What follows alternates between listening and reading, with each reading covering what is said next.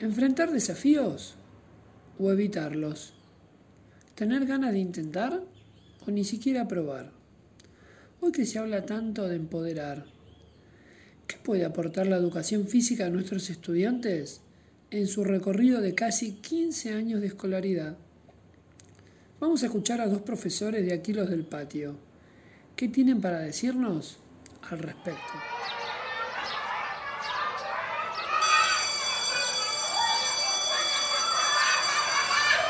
Hola chicos, ¿listos para jugar y aprender? Bueno, entonces a sacarse el delantal porque llegan aquí los del patio.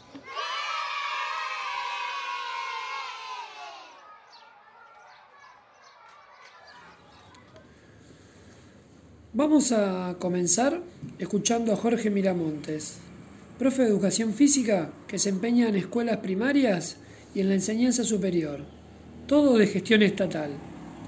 Escuchamos a ver qué nos decía Jorge.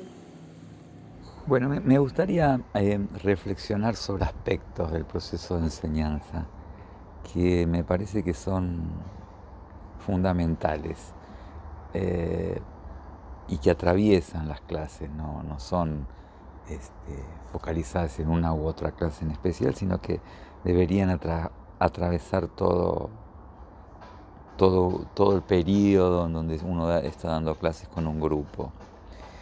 El primer aspecto, el primer punto tiene que ver con, algo que solemos hablar, que es el famoso yo puedo, ¿no?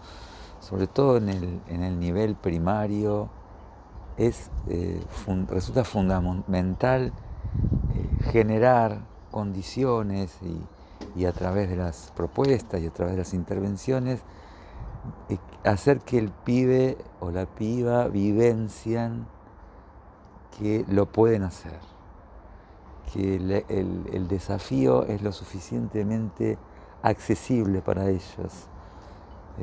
Yo suelo decir, eh, el desafío debe plantearse eh, de manera que sea respetuoso del nivel y a la vez que sea desafiante como para incentive a probar. Pero ese yo puedo me parece que es eh, fundamental.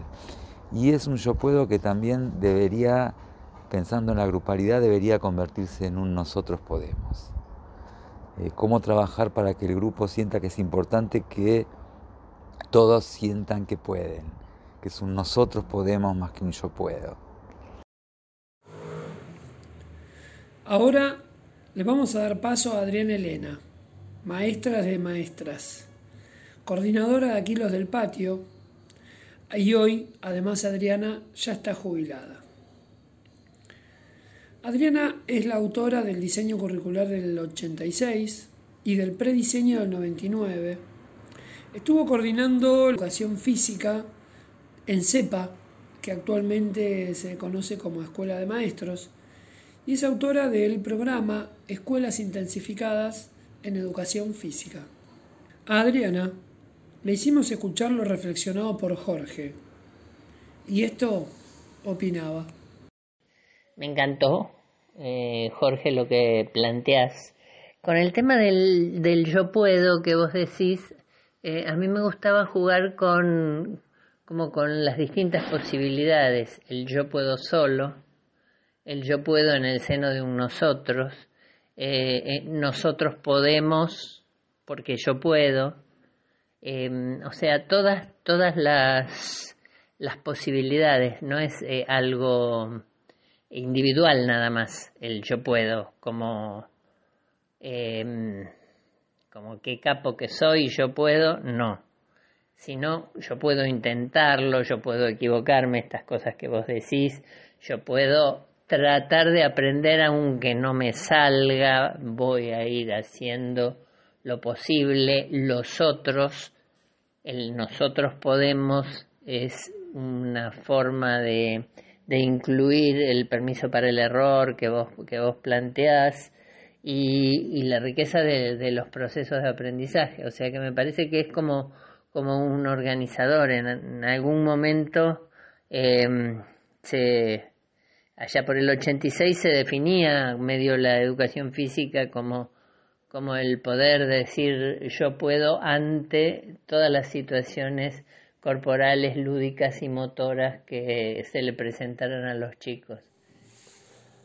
Acabamos de escuchar y queremos agradecer a Jorge Miramontes y Adriana Elena por compartir las reflexiones sobre el yo puedo, ese concepto que viene del diseño curricular del 86. El yo puedo es quizás la contraposición de otra idea, esa donde los alumnos aprenden que no pueden, que no sirven para la educación física.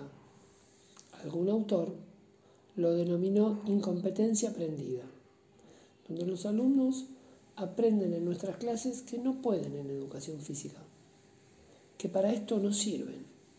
¿Cuántas veces lo escuchamos, verdad? Y qué diferente es escuchar armar un escenario didáctico, armar una clase, donde todos nuestros alumnos y nuestras alumnas puedan decir yo puedo ante todas las situaciones corporales, lúdicas y motoras. Por ahora, nada más. Muchas gracias.